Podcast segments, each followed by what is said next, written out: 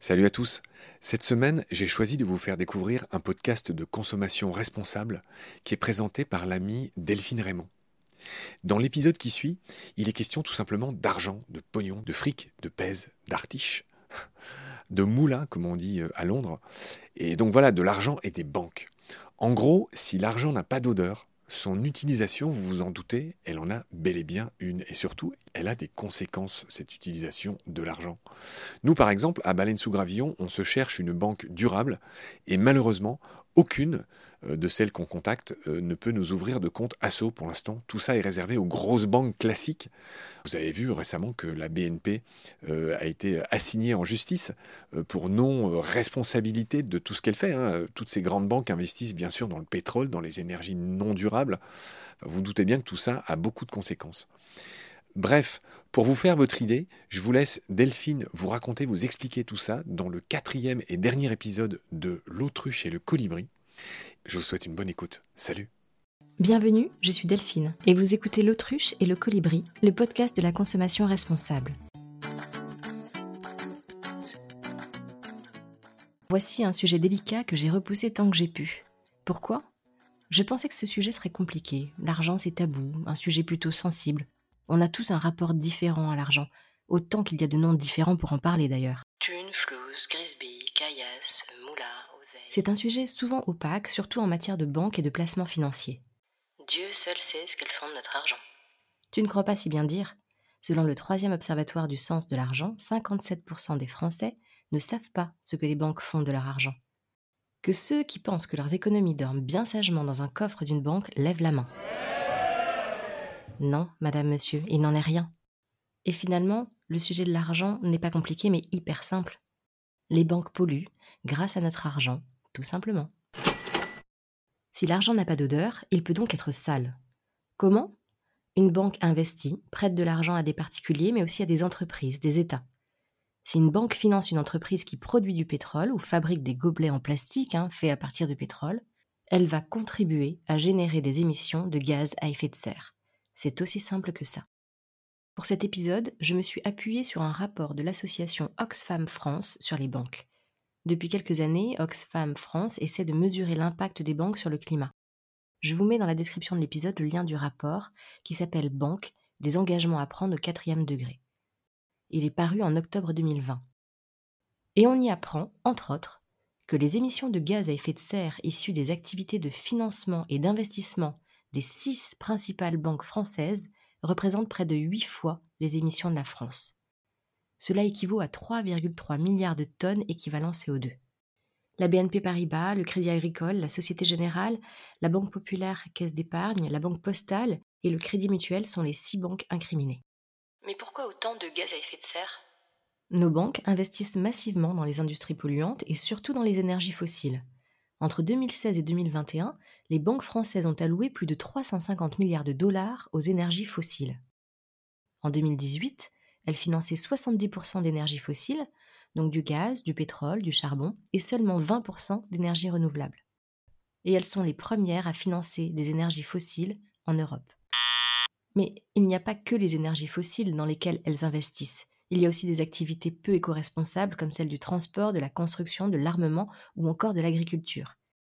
Et c'est comme ça qu'on se retrouve, nous, clients des banques, à être responsables de la déforestation du Brésil ou de l'émission massive de CO2, bah, sans le savoir. Tout ça pour un taux à 2% du livret A. Personnellement, je suis à la Société Générale, une des grosses banques françaises qui pollue selon Oxfam France. J'ai donc demandé à ma conseillère ce que finance concrètement mon livret de développement durable et solidaire. Bon, bah, j'attends toujours la réponse. Hein. Si ma banquière m'écoute, ce dont je doute, Merci de bien vouloir accéder à ma demande de transparence. Et tant que j'y suis, merci d'arrêter de me noyer sous des tonnes de papiers à signer pour la moindre modification de contrat. Ce serait bien aussi pour la planète. À croire que c'est une tactique pour dissuader de changer quoi que ce soit. Nos économies seraient notre premier poste d'émission de CO2, loin devant les transports ou l'alimentation. Si l'on considère 10 000 euros d'épargne pour un Français, cela représente 6,5 tonnes équivalent CO2 par an si on est à la Société Générale. À titre de comparaison, l'empreinte carbone annuelle d'un Français est de 11,2 tonnes équivalent CO2 par an. Et je vous rappelle qu'on doit viser les 2 tonnes d'ici 2050. Ces 6,5 tonnes sont quasiment divisées par deux si on est à la banque postale. Pourquoi une telle différence entre les banques? Eh bien simplement parce qu'elles n'ont pas le même portefeuille d'investissement et certaines sponsorisent plus ou moins les émissions de gaz à effet de serre. Selon Oxfam France, si les six banques françaises continuaient de financer l'économie comme elles le font à ce jour, on obtiendrait un réchauffement de plus de 4 degrés d'ici à 2100, donc 2,5 degrés de plus que l'objectif fixé dans l'accord de Paris. Parmi les banques les plus polluantes et qui nous amèneraient à dépasser les 4 degrés, la BNP Paribas, la Société Générale et le Crédit Agricole. Dans une moindre mesure, le groupe Banque Populaire Caisse d'épargne, le Crédit Mutuel et la Banque Postale ne nous amèneraient qu'entre plus 3 et 4 degrés. Pour résumer, nous ne savons pas ce que notre argent finance, mais il est fort probable qu'il finance des activités polluantes plutôt que des activités vertueuses. Il suffirait donc d'investir dans des activités éthiques, solidaires, pour que les banques réduisent drastiquement ces émissions de gaz à effet de serre. L'argent serait bel et bien le nerf de la guerre dans la lutte contre le réchauffement climatique, et ce à double titre. Pour réduire les émissions de gaz à effet de serre, mais aussi pour financer la transition écologique les banques ont bel et bien le pouvoir de financer des entreprises qui pourraient nous mener vers le zéro carbone en 2050, et le pouvoir de ne plus financer les entreprises les plus polluantes. Alors on fait quoi concrètement pour que l'argent fasse le bonheur de la planète? Il existe des alternatives aux banques traditionnelles, des banques dites éthiques, ouvertes. En gros, une banque verte, c'est une banque transparente, coopérative, qui met en avant le côté humain et durable plus que le rendement économique. La transparence est importante car elle permet de pouvoir choisir en toute conscience les projets et activités qu'on va pouvoir financer, des projets locaux, des entrepreneurs sociaux ou le monde associatif qui ont une valeur environnementale et ou euh, sociale. Parmi ces banques éthiques, j'ai découvert la NEF, qui finance uniquement des projets à impact neutre et positif, notamment autour des énergies renouvelables et de l'agriculture biologique. Par contre, il n'est pas possible d'avoir un compte courant, mais seulement d'y épargner. Ce n'est pas une néobanque à proprement parler, car elle a été créée en 1978. Elle est citée dans la plupart de mes lectures comme la banque la plus transparente du marché. Les épargnants peuvent participer aux assemblées générales et prendre des décisions collectivement. Autre banque verte, Green. Cette néobanque, pour le coup plus récente, promet d'investir dans l'écologie plutôt que dans les énergies fossiles, par exemple, elle investit dans la préservation de l'Amazonie, la dépollution des océans, la production de l'énergie à bas carbone grâce aux énergies renouvelables. Elle permet d'avoir un compte de paiement et bientôt un compte épargne. Gringot travaille avec une banque, le Crédit Mutuel Arkea plus précisément, car la réglementation bancaire européenne impose d'avoir un établissement de crédit référent. Selon l'association Reclaim Finance, le Crédit Mutuel Arkea a une bonne politique d'exclusion des énergies fossiles.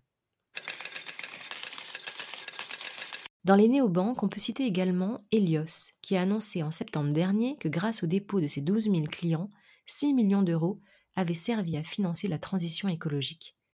Et par exemple le traitement des déchets, l'efficacité énergétique ou encore la conservation des écosystèmes.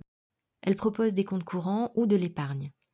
Elle est affiliée à une banque allemande qui, selon Reclaim Finance, n'appartient à aucun groupe bancaire et ne finance donc pas les énergies fossiles. En 2020, 70% des Français se disaient prêts à changer de banque pour dépolluer leur argent. Selon la loi sur la mobilité bancaire, changer de banque n'est plus un casse-tête administratif. Alors qu'est-ce qu'on attend? Ben, ça fait un peu peur de mettre son argent dans une nouvelle banque, non? Ben, il est bien là le problème. C'est que notre argent, on y tient, et le mettre dans une nouvelle banque peut faire peur. Allez savoir pourquoi, mais ça rassure d'être dans une banque traditionnelle plutôt que dans une néobanque qui prône l'environnement. Et ça, c'est bien dommage. J'ai interrogé Gringot sur ce sujet, et leur réponse se veut rassurante sur les garanties de sécurité. Elles sont dignes d'une grande banque traditionnelle en cas de vol, de carte bleue ou de fraude. Même en cas de faillite, les dépôts sont 100% protégés. Pour aiguiller davantage les consommateurs, l'association Reclaim Finance a lancé, en septembre 2022, le site changedebanque.org. Alors on ne peut pas encore prévoir d'emprunter dans ces néobanques, mais on peut déjà ouvrir un compte de paiement et épargner, et c'est déjà pas si mal pour entamer une transition. Alors, qui se lance? Merci à vous de m'avoir écouté jusqu'au bout. Je tiens à préciser que le podcast est indépendant et non rémunéré par les marques. Il s'agit de ma sélection de marques françaises.